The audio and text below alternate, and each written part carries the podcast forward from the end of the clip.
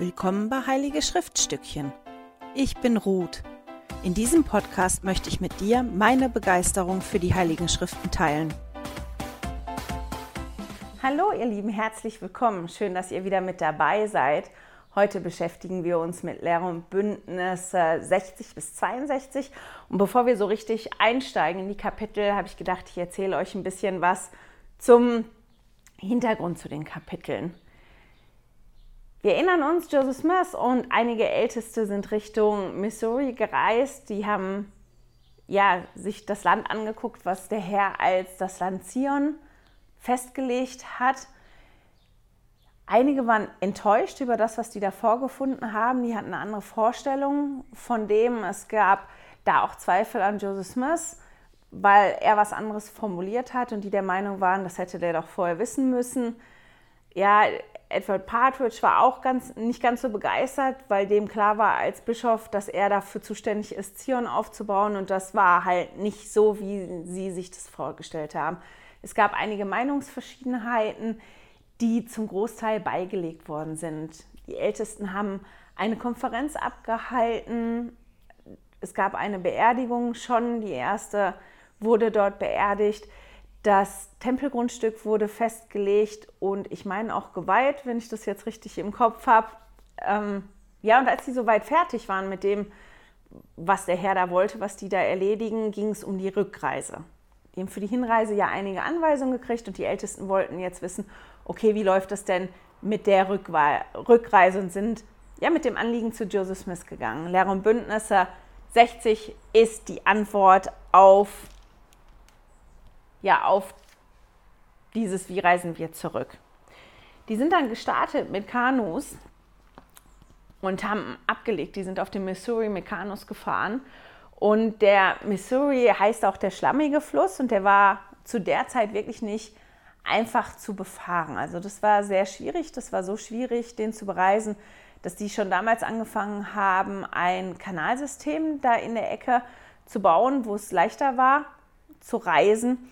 Die waren aber auf diesem Missouri unterwegs. Der erste Tag muss noch ganz gut gewesen sein, gute Laune. Die haben einen wilden Turkey gebraten, aber am zweiten Tag gingen halt dann die Meinungsverschiedenheiten los. Die haben sich an die Köpfe gekriegt. Und jeder, der schon mal mit einer Gruppe gereist ist, mit welcher Gruppe auch immer, ich habe Glück, meine Kinder sind im Großen und Ganzen im Auto gute Reisegefährten. Wir haben nicht so ein Chaos gehabt, aber ich habe tatsächlich schon in Autos gesessen mit Reisegruppen oder in Bussen oder irgendwo, wo wir unterwegs waren, wo es auch nicht so einfach gewesen ist, mit einer Gruppe zu reisen. Und das war halt hier auch der Fall. Also da herrschte wirklich Unfrieden. Teilweise haben Älteste sich dann geweigert, überhaupt zu paddeln. Auf dem da, die saßen dann in dem Kanu drin, haben nicht gepaddelt. Oliver Cowdery muss so ähnlich, ihr könnt es nachlesen im Buch Die Heiligen, ausgerufen haben, so war der Herr lebt, wenn ihr euch nicht anders verhaltet, dann wird es noch ein Unglück geben. Es gibt Aufzeichnungen darüber, dass Joseph Smith sich wie ein Diktator verhalten haben muss. Das kam den anderen Ältesten so vor. Und also die Stimmung war da wirklich nicht gut. Die sind sich wirklich ja auf die Nerven gegangen und gegenseitig an die Köpfe gegangen. Am dritten Tag brachte ein im Wasser treibender Baumstamm das Kanu von Joseph Smith und Sidney Rigdon fast zum Kentern. Und Joseph Smith hat dann halt darauf gedrängt, dass sie zu Land, dass sie an, halt ans Land gehen, weil das so gefährlich ist. Und ein Teil der Ältesten hat ihn und Oliver Cowdery dann als Feiglinge beschimpft. Also es ging an Land tatsächlich auch weiter. Und nachdem die den Fluss verlassen haben, hat William W. Phelps am helllichten Tag, und jetzt zitiere ich das hier, den Zerstörer gesehen, wie er mit schrecklicher Macht auf dem Antlitz der Gewässer einherfuhr. Andere haben gesagt, die haben das gehört, diesen, diesen Krach. Und das muss auch gro großen Eindruck gemacht haben. Und an jedem Abend spricht die Gruppe sich aber aus und legt ja, einen Großteil der Unstimmigkeiten bei. Da haben sich nicht alle dran beteiligt. Da werden wir noch ein bisschen drauf kommen, aber nicht heute. So, aber ein Großteil der Männer, die haben die Unstimmigkeiten beigelegt und haben einander vergeben. Am nächsten Morgen ist Joseph Smith dann zur Seite gegangen, wo er alleine gewesen ist, hat nochmal gebetet und hat dann Lehr- und Bündnisse 61 bekommen. Die sind dann per Land weitergezogen in verschiedenen Gruppierungen und die Gruppe von Joseph Smith, die traf auf die Gruppe, wo der Bruder von Joseph Smith, der Hiram Smith, dabei gewesen ist. Und die Gruppe war noch auf dem Weg Richtung Zion.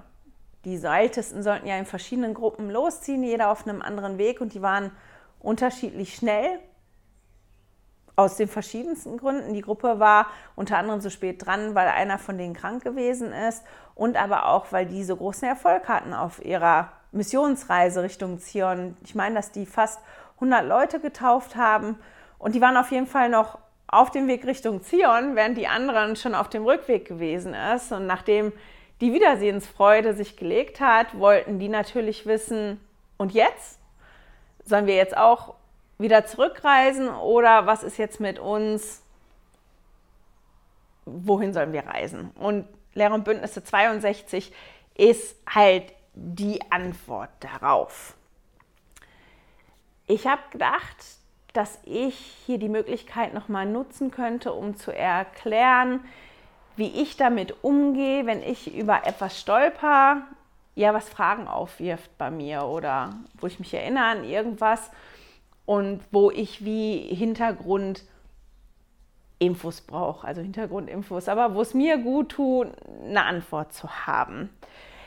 Und zwar hat das zu, mit dem zu tun, was der Bruder Phelps gesehen hat, und zwar den Zerstörer und die ganzen Verse, die da so drumherum sind. Das lesen wir in Lehr und Bündnisse 61, poppt das auf.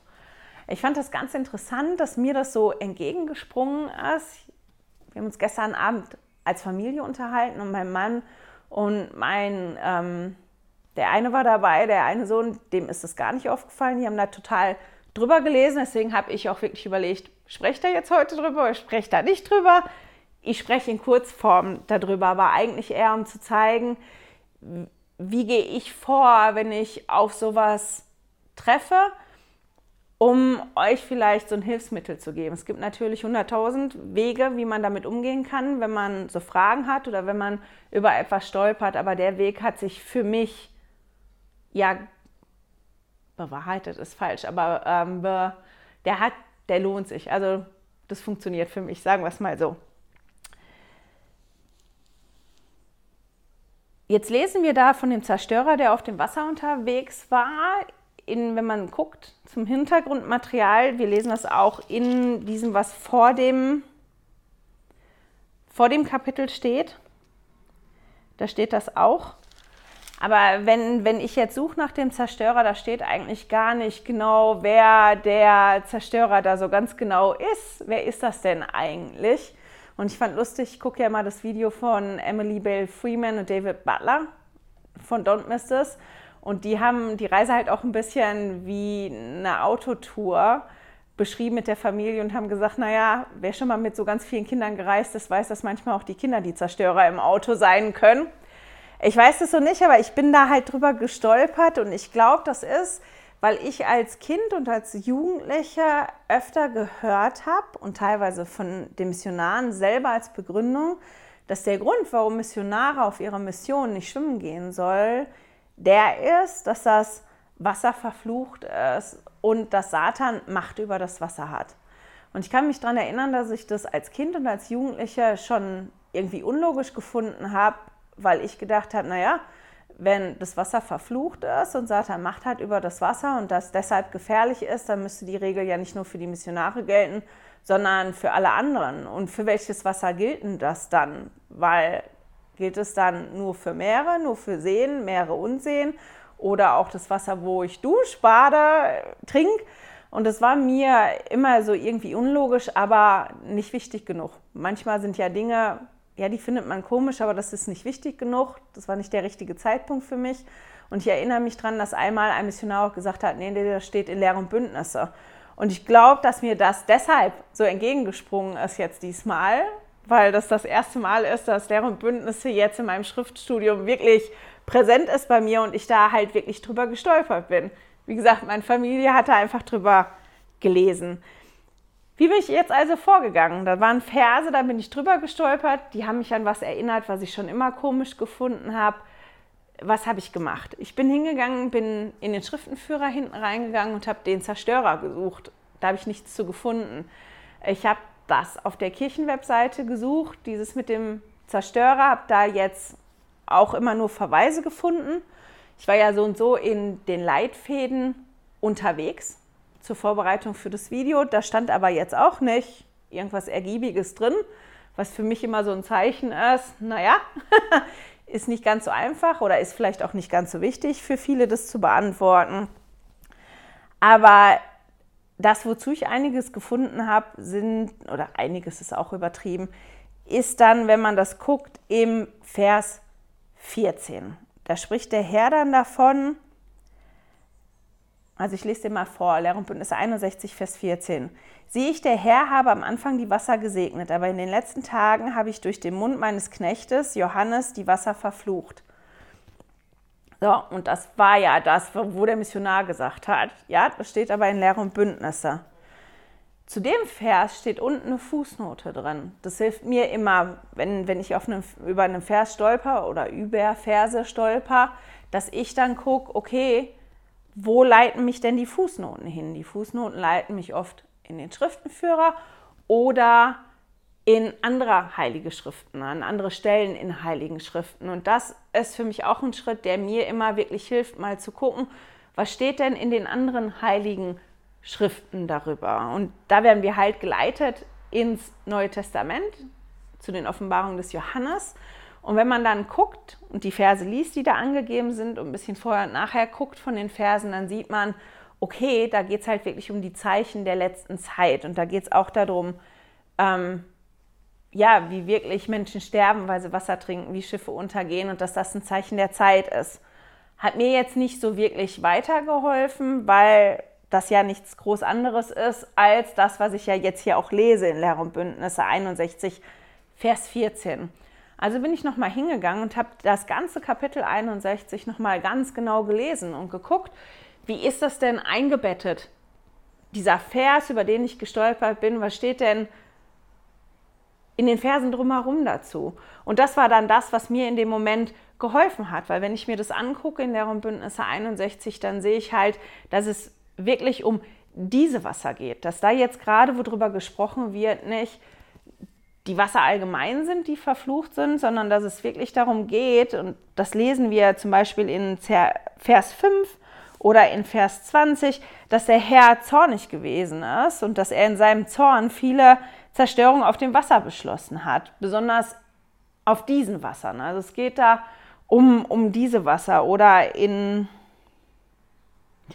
mal gucken, 19 steht dann in 19 und 20 und ich, der Herr, habe beschlossen und der Zerstörer fährt auf dem Antlitz einher und ich widerrufe den Beschluss nicht.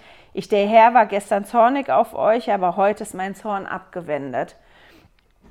Und dass er halt wirklich von diesen Wassern und den Gefahren in diesen Wassern spricht. Und wenn man sich die ersten Verse anguckt, dass er halt wirklich zu der Gruppe sagt, ja, ich wusste, dass das gefährlich ist.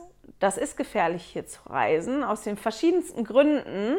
Und ich wollte, dass ihr das selber erlebt, damit ihr dann davon Zeugnis geben könnt, den anderen, die auch Richtung Zion reisen, dass das Reisen auf diesen Gewässern wirklich gefährlich ist und dass ich nicht möchte, dass ihr so auf diesen Gewässern in der Moment zu dieser Zeit reist.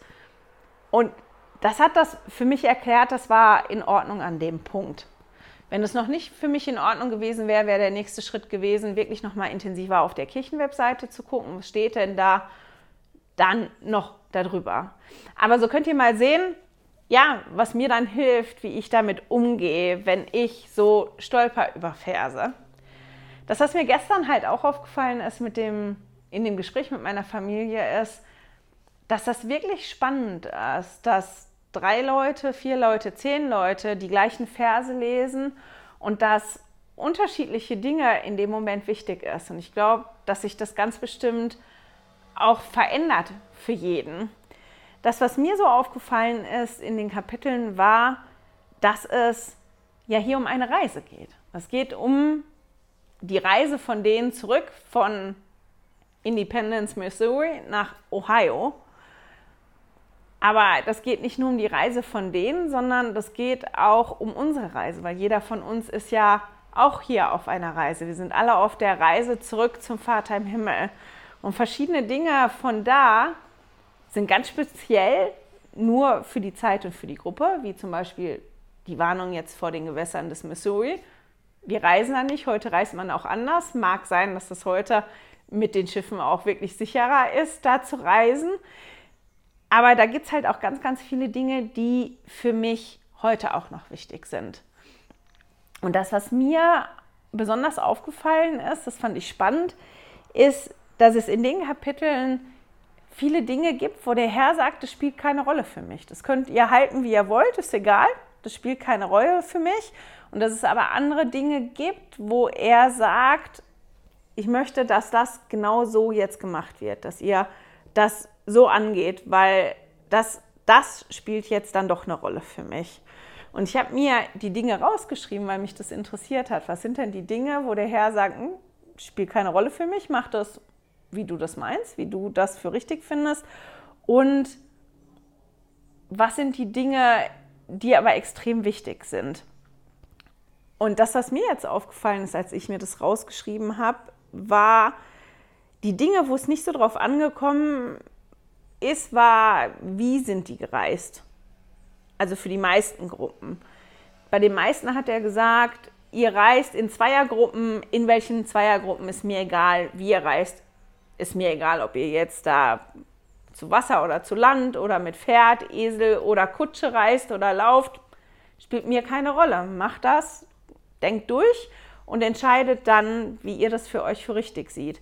Für bestimmte ähm, Reisegruppen hat er das aber festgelegt. Er hat ja, zwei oder drei, weiß ich jetzt gerade gar nicht mehr, Reisegruppen, da war dann nicht egal, wer zusammenreist, festgelegt. Und bei denen hat er dann halt auch gesagt, ich möchte, dass ihr erst an den Ort reist und dann da anfangt zu predigen.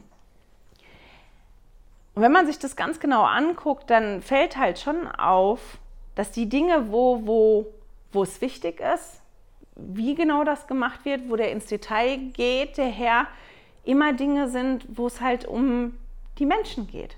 Wo es wirklich um die Menschen geht und das Zeugnis, was wir geben und was wir dann weitertragen, dass das die Dinge sind, die dann wichtig sind. Dass dem Herrn ist wichtig, dass die reisen und das Zeugnis geben und missionieren an den Seiten, weil da ganz, ganz viele Menschen sind, die das brauchen. Den ist, ja, das Zeugnis, das wir geben, ist wichtig. Jetzt muss ich mal gucken, ob ich das finde. Mit dem Zeugnis, das fand ich nämlich so ganz toll. Das war in 62. Und das ist ja die Gruppe, die, die später unterwegs gewesen ist, die missioniert hat. Und da sagt der Herr über die, doch seid ihr gesegnet, denn das Zeugnis, das ihr gegeben habt, ist im Himmel aufgezeichnet, sodass die Engel es betrachten können und sie freuen sich über euch und eure Sünden sind euch vergeben. Also das Zeugnis, was die gegeben haben, ist wichtig gewesen, wichtig gewesen für die Menschen und die sind halt dadurch gesegnet und da steht halt, dass halt das wirklich aufgezeichnet ist im Himmel, damit die Engel sich auch darüber freuen können. Und warum ist denn Zeugnis geben so wichtig? Der Herr sagt ja dann auch ähm, in Lehre und Bündnisse 60, dass er zufrieden ist mit vielen, aber mit einigen halt nicht. Und zwar, weil, das lesen wir in 60, Vers 2, aber an einigen habe ich kein Wohlgefallen, denn sie wollen ihren Mund nicht auftun, sondern aus Menschen, Men, Menschen, Menschenfurcht verbergen sie das Talent, das ich ihnen gegeben habe. Wehe solchen, denn mein Zorn ist gegen sie entflammt. Also dem Herrn ist es wirklich wichtig, dass, oder war das wichtig, dass die da ihren Mund auftun und dem ist es auch heute wichtig, dass wir unseren Mund auftun. Und es geht darum, dass das Evangelium ja nicht nur für uns da ist. Das ist ja nicht nur ein Geschenk für uns, sondern wir werden ja verpflichtet, dieses Geschenk weiterzubringen, Zion und zum Vater im Himmel zu kommen. Das ist ja nicht meine private eigene kleine Reise, die ich nur angebe, sondern der Vater im Himmel möchte ja am liebsten, dass alle seine Kinder hier auf der Erde diese Reise antreten. Und es geht darum, ja, die anderen einzuladen. Und deswegen ist es so wichtig, dieses Zeugnis geben und den Mund aufmachen. Und wenn man sich das anguckt, ich finde immer, das geht so ganz toll zu den zwei Geboten zurück, wo der Herr gesagt hat, das sind die wichtigen. Liebe Gott und lieb die Menschen, also deinen Nächsten. Und aus den zwei Geboten, wenn ich Gott wirklich ganz toll lieb und wenn ich meine Mitmenschen ganz toll lieb, dann entstehen da ganz, ganz viele tolle Sachen draus. Für mich spannend fand ich auch oder finde ich immer, ähm, wenn ich probiere, die Schriften auf mich heute zu beziehen, ist, wie auch ein Muster zu erkennen. Hier kann man dann halt gucken, was ist denn das Muster, was ich erkenne in Lehr und Bündnisse 60 und 62? Was sind die Dinge, die keine Rolle spielen, wo dem Herr das egal ist, Herrn das egal ist? Und was sind die Dinge, wo es aber wichtig ist und wo es drauf ankommt? Und wenn ich mir das dann so angucke mit dem Muster, dann kann ich halt erkennen, das Glauben ausüben ist wichtig, auf mein Urteilsvermögen und mein Verstand vertrauen ist wichtig, ähm, gemäß der Führung des Heiligen Geistes zu handeln ist wichtig. Und halt dieses auch wirklich diese Bereitschaft zu haben, zu handeln und mein Zeugnis zu geben und die frohe Botschaft mit anderen zu teilen, das ist auch wichtig. Und ganz spannend finde ich ein Zitat, was ich gefunden habe von Präsident Oaks darüber, wie man denn erkennt, was ist denn jetzt gerade wichtig und was ist nicht wichtig. Ich meine, das kennt doch ganz bestimmt auch jeder von euch, oder nicht? Man muss Entscheidungen treffen. Und man sieht das ja hier, manche Dinge sind dem Herrn wichtig, wie wir das machen, und manche nicht. Und für mich zumindest ist das nicht immer so ganz einfach, das zu erkennen, okay, was ist denn das, was für den Herrn jetzt ganz, ganz wichtig ist? Und ich sage ja, für mich helfen dann diese Muster, das zu erkennen, dass wenn das um die Menschen geht, dass das wichtig ist, dass dem Herrn wichtig ist, dass ich mein Zeugnis gebe, dass dem Herrn wichtig ist, dass ich bereit bin, auf den Heiligen Geist zu hören. Aber das sind ja auch wie so Oberschemen und das so ganz konkret anzuwenden, ist manchmal schwierig. Und ich hätte dann halt gerne der Herr wäre auch ein bisschen genauer mit mir. Der ist ja auch sehr präzise da manchmal mit den Heiligen da und sagt denen ganz genau, wie das laufen soll. Und ganz manchmal wünschte ich mir, der Herr wird das auch ein paar Mal öfter bei mir machen. Und Dylan, Dylan H. Oaks sagt dazu, das Verlangen, sich vom Herrn leiten zu lassen, ist sicher als Stärke anzusehen, aber gleichzeitig müssen wir uns dessen bewusst sein, dass der himmlische Vater viele Entscheidungen uns selbst überlässt. Die Fähigkeit, selbst Entscheidungen treffen zu können, ist ein wichtiger Faktor für den Fortschritt, den wir hier auf der Erde machen sollen. Wer alle Entscheidungen auf den Herrn abwälzen will und bei jeder Entscheidung um eine Offenbarung bittet, der wird schnell feststellen, dass ihm die Weisung, um die er betet, nicht zuteil wird. Das ist wohl immer dann der Fall, wenn es sich um eine unwichtige Entscheidung handelt oder wenn, mehrere, wenn es mehrere richtige Möglichkeiten gibt. Wir müssen eine Sachlage viel mehr mit dem Verstand durcharbeiten. Der Verstand ist ja schließlich auch etwas, was uns der Schöpfer geschenkt hat. Anschließend können wir um Weisung bitten und müssen, wenn sie uns zuteil wird, auch danach handeln. Wenn uns keine Weisung zuteil wird, müssen wir so handeln, wie wir es für richtig halten. Und das fand ich halt ganz, ganz spannend, diesen Gedanken. Und dann hatte, ja, ich noch einen anderen Gedanken oder mir ist was aufgefallen. Das geht da ja um die Reise. Es geht halt um, um meine persönliche Reise und wie treffe ich denn Entscheidungen auf meiner Reise? Wie läuft das denn ab? Wie macht ihr das, wenn ihr das macht?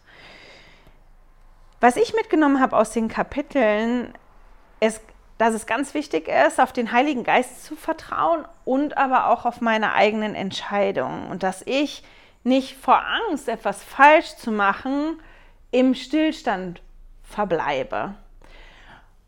Und ich weiß nicht warum, das war halt einfach ein Gedanke, der mir gekommen ist, deswegen bringe ich jetzt das Beispiel, war, wie wir in die Schweiz gezogen sind. Ich komme ursprünglich vom Niederrhein und ich habe meinen Führerschein halt am Niederrhein und im Ruhrgebiet gemacht. Die, die die Ecke nicht kennen in Deutschland, das ist sehr flach da sehr, sehr flach. Und als ich in die Schweiz gekommen bin, musste ich halt dann auf einmal Berge hoch und runter fahren, die ganzen Serpentinen. Und viele der Straßen sind nicht sehr breit, die sind ziemlich schmal. Das sind aber keine Einbahnstraßen. Die sind ziemlich steil, da geht es ganz schön den Berg runter und es gibt keine Seitenleitplanken. Und ich habe auf jeden Fall im ersten Jahr wirklich öfter den Albtraum gehabt, dass ich bin immer über einen Berg zu einer Freundin gefahren, obwohl ich heute nicht mehr wirklich richtig, doch, es ist schon ein Berg, es ist kein extrem hoher Berg, es ist halt ein Berg, über den ich drüber gefahren bin und ich habe wirklich Albträume gehabt davon, wie ich einen Unfall baue und nicht gehalten werde durch die Seitenplanke und mit meinen Kindern im Auto diesen Berg dann runterroll mit dem Auto. Das war ganz, ganz schlimm. Jetzt hätte ich nicht unbedingt über den Berg fahren können. Ich hätte auch außen drumherum den längeren Weg fahren können und hätte halt diese Serpentin nicht gehabt.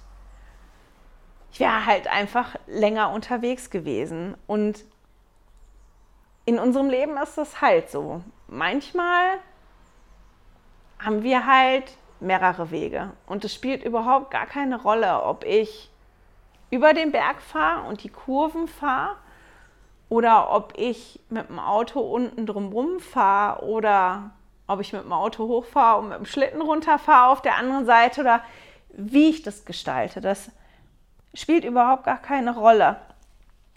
Und manchmal halt aber doch. Und das ist ja dieses, das ist genau das, wo ich ja gesagt habe, ich finde es manchmal schwierig, das zu entscheiden. Wann spielt das denn eine Rolle und wann spielt das keine Rolle? Und das ist dieses, Vertrauen, was wir entwickeln müssen. Auf der einen Seite in die Zusammenarbeit mit dem Heiligen Geist, dass ich wirklich weiß, wie der Heilige Geist oder nicht weiß, dass ich lerne, wie kommuniziert der Heilige Geist mit mir. Das kann sich auch verändern, je nach Lebenssituation. Und dem Heiligen Geist zu vertrauen, den Weisungen des Heiligen Geistes zu vertrauen und aber auch ja, meinen eigenen Entscheidungen zu vertrauen, dass ich mich wirklich traue, eine Entscheidung zu treffen und einfach loszufahren. Dass ich einfach losfahre und mal davon ausgehe, ich fahre jetzt los und ich fahre jetzt über den Berg, aber wenn ich mittendrin die Eingebung kriege vom Vater im Himmel, nee, heute ist der Berg zu gefährlich für dich, ich möchte gerne, dass du umdrehst, dass ich dann auch wirklich bereit bin, das zu tun. Oder wenn ich unten um den Berg fahre, weil ich denke, heute habe ich nicht die Nerven, über den Berg zu fahren und die Serpentinen zu fahren, egal wie schön der Ausblick von da oben ist, ich möchte ganz gemütlich unten drumherum fahren, wenn ich dann das Gefühl bekomme, nein, heute ist es aber wichtig, aus welchem Grund auch immer, dass du nicht um den Berg fährst, sondern über den Berg fährst, dass der Vater im Himmel mir das dann mitteilt, dass ich dieses Vertrauen entwickle. Und der David Butler hatte ja in seinem Video einen Gedanken, der mir so noch gar nicht gekommen ist und den ich ganz spannend gefunden habe der hat eine Schriftstelle vorgelesen oder es ging um eine Schriftstelle in Lehr und Bündnisse 61 und zwar um den Vers 36. Da steht drin, nun wahrlich, ich sage euch, was ich zu einem, zu einem sage, das sage ich zu allen. Seid guten Mutes, kleine Kinder, denn ich bin mitten unter euch und ich habe euch nicht verlassen.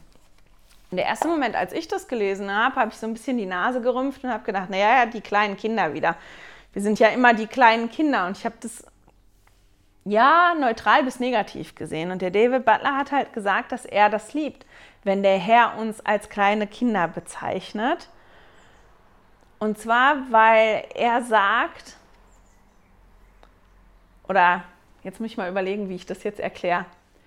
Was erwarten wir von kleinen Kindern, wenn ich einen, einen zwei, dreijährigen habe? Was sind die Dinge, die wir erwarten von einem kleinen Kind und was erwarten wir nicht? Jedem von uns ist doch bewusst, dass ein kleines Kind noch ganz, ganz viele Dinge lernen muss. Und ja, dass es lernt auch dadurch, dass es Dinge falsch macht. Man kann nicht beim ersten Mal Fahrrad fahren oder beim ersten Mal laufen. Und kein Kind macht den Mund auf und kann sofort perfekt sprechen. Da werden Worte falsch ausgesprochen, da werden Sätze falsch gebildet. Knie werden aufgeschlagen. Ja, wir gehen doch auch davon aus, dass kleine Kinder auch bockig sind, dass sie nicht so wollen, wie, wie wir wollen. Das sind ja ganz, ganz viele Dinge, die ganz normal sind bei kleinen Kindern.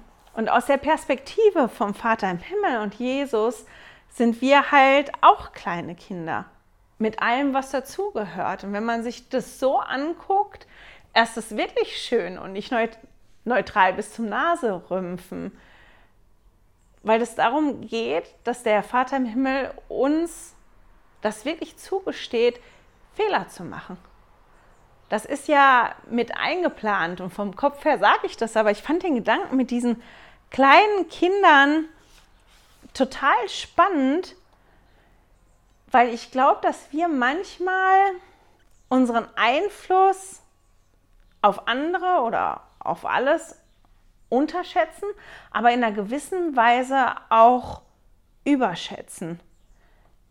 Oder ich, weiß nicht, ob ich von allen, aber ich, manchmal bin ich wie blockiert in Entscheidungen, die dann auch mein Leben betreffen oder so, weil ich ja nicht genau weiß, wie das ausgeht. Und wenn ich da aber jetzt die falsche Entscheidung treffe, dann könnte dieses und jenes passieren und dass ich wie mich wie blockiere und dass ich da quasi, ja, mir fällt es nicht ein, wie ich das anders formulieren soll oder anders erklären soll, dass ich, dass ich meinen Einfluss auf mein Umfeld wie überschätze, weil ich mich dann jetzt, als ich mich ja mit dieser Perspektive, dass wir für den Herrn und Jesus ja wie kleine Kinder sind und wie ich mit kleinen Kindern umgehe, was ich von denen erwarte oder was ich von denen nicht erwarte, dass ich wenn ich das so in, in die Perspektive setze, dass ich mir dann wirklich die Frage gestellt habe, bin ich überhaupt in der Lage, irgendeinen Fehler zu machen, der so groß ist,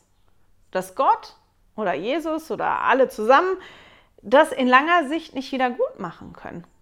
Bin ich überhaupt in der Lage, das zu machen? Nein, bin ich nicht.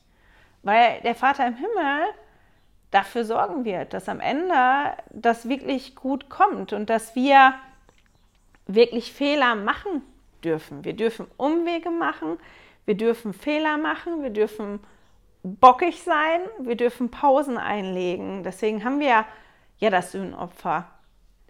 Der Vater im Himmel ist ja ein Gott der zweiten, dritten, vierten, fünften, zehnten Chancen. Ich darf das immer wieder, immer wieder probieren. Und es kommt halt wirklich nicht darauf an, wie oft ich mich auf die naselig. Ich habe war letztes Jahr ja für ein paar Wochen in einer Klinik und eine Therapeutin hat in einer Gruppe was ganz Tolles gesagt, was mir seitdem so nachhängt. Und die hat gesagt, wir haben verlernt in unserer Gesellschaft, genussvoll zu scheitern. Und am Anfang habe ich gedacht, die ist doof. Wie kann man denn genussvoll scheitern? So, scheitern ist Kacke. Wer scheitert gerne? Und das ist genau das Problem wie, wie man dieses Scheitern sieht. Weil wenn ich das Scheitern nur sehe, das hat jetzt nicht geklappt, ich bin auf die Nase geflogen, dann, dann fällt dieses, ich sage mal in Anführungsstrichen, genussvolle halt weg. Dann kann ich nicht lernen aus meinem Scheitern, weil es kommt halt nicht darauf an, bin ich jetzt schon wieder auf die Nase geflogen, sondern wie gehe ich denn damit um, dass ich auf die Nase geflogen bin? Ja, frustriert mich das? Ähm, irritiert mich das, schränkt mich das ein, traue ich mich dann nicht, Entscheidungen mehr zu treffen, traue ich mich nicht mehr auf meiner Reise so weiterzugehen, wie ich das sonst machen würde oder hilft mir das? Konzentriere ich mich darauf, ja, ich bin hingeflogen, kein Problem, ich stehe jetzt auf und ich gehe weiter. Jesus hat uns versprochen, uns wieder aufzuhelfen. Jesus ist derjenige, der uns ansport, anspornt, Jesus ist derjenige, der uns dann auch zeigen kann, unter anderem, was wir falsch gemacht haben und wie wir das besser machen könnten. Und wir müssen einfach nur bereit sein, Jesus auf unsere Reise mitzunehmen und ihn zu haben, weil er ist derjenige, der, egal welchen Umweg ich gehe, egal wie oft ich auf die Nase fliege, egal wie oft ich eine Pause lege oder bockig bin, er ist derjenige, der das verstehen kann. Und vom Kopf her weiß ich das, aber manchmal vergesse ich das zu fühlen, eben weil ich nicht in der Lage bin, genussvoll zu scheitern und weil ich immer meine, ich müsste Dinge wie sofort können, ohne, ohne groß zu üben, weil ich so perfektionistisch veranlagt bin. Aber aus der Perspektive vom Vater im Himmel und von Jesus sind wir wie kleine Kinder. Und von einem kleinen Kind würde ich nie erwarten, sofort sprechen zu können oder sofort laufen zu können oder sofort Fahrrad fahren zu können oder ganz viele andere Dinge, sofort ein Riesenschloss aus Legosteinen zu bauen. Das würde ich nie erwarten. Und dann muss ich mich fragen, warum erwarte ich das von mir selber und inwieweit schränkt mich das auf meiner Reise zum Vater im Himmel ein? Und das, was ich mir jetzt vorgenommen habe, ist, viel bewusster darauf, zu achten, Jesus wirklich als meinen Reisebegleiter mitzunehmen. Und mit dem Gedanken finde ich ganz, ganz viele Verse in den drei Kapiteln ganz toll, weil wir auch über Jesus so unglaublich viel lernen können. Ich unterstreiche alles, was mit Jesus zu tun hat, in Gelb und in den Kapiteln. Es ist ganz, ganz viel Gelb. Und gerade aber der Vers 36 in Lehre und Bündnisse 61, den finde ich ganz, ganz toll. Und ich möchte den nochmal vorlesen und mit dem Vers euch quasi in die nächste Woche schicken. Seid guten Mutes, kleine Kinder, denn ich bin mitten unter euch und ich habe euch nicht verlassen. Ist das nicht ein schönes Versprechen? Wir können guten Mutes sein. Die Reise funktioniert schon irgendwo. Es kommt nicht darauf hin, kommt nicht darauf an, ja, alles perfekt zu machen oder alles beim ersten Mal zu machen. Ich darf meine Umwege, meine Pausen und meine Bockigkeit haben. Und ich bekomme das halt hier versprochen, denn ich bin mitten unter euch und ich habe euch nicht verlassen. Und mit dem Gedanken schicke ich euch in die nächste Woche. Ich hoffe, wir hören und sehen uns dann wieder. Hey, danke fürs Zuhören. Dieser Podcast ist die Audiospur von meinem YouTube-Video. Wenn du mich also nicht nur hören, sondern auch sehen möchtest, findest du mich auf YouTube unter Heilige Schriftstückchen. Melde dich auf www.heiligeschriftstückchen.ch für meinen Newsletter an und erhalte Zitate und Links passend zu jeder Episode. Außerdem findest du mich auf Facebook und Instagram, auch unter Heilige Schriftstückchen. Auf Instagram allerdings mit UE statt mit Ü.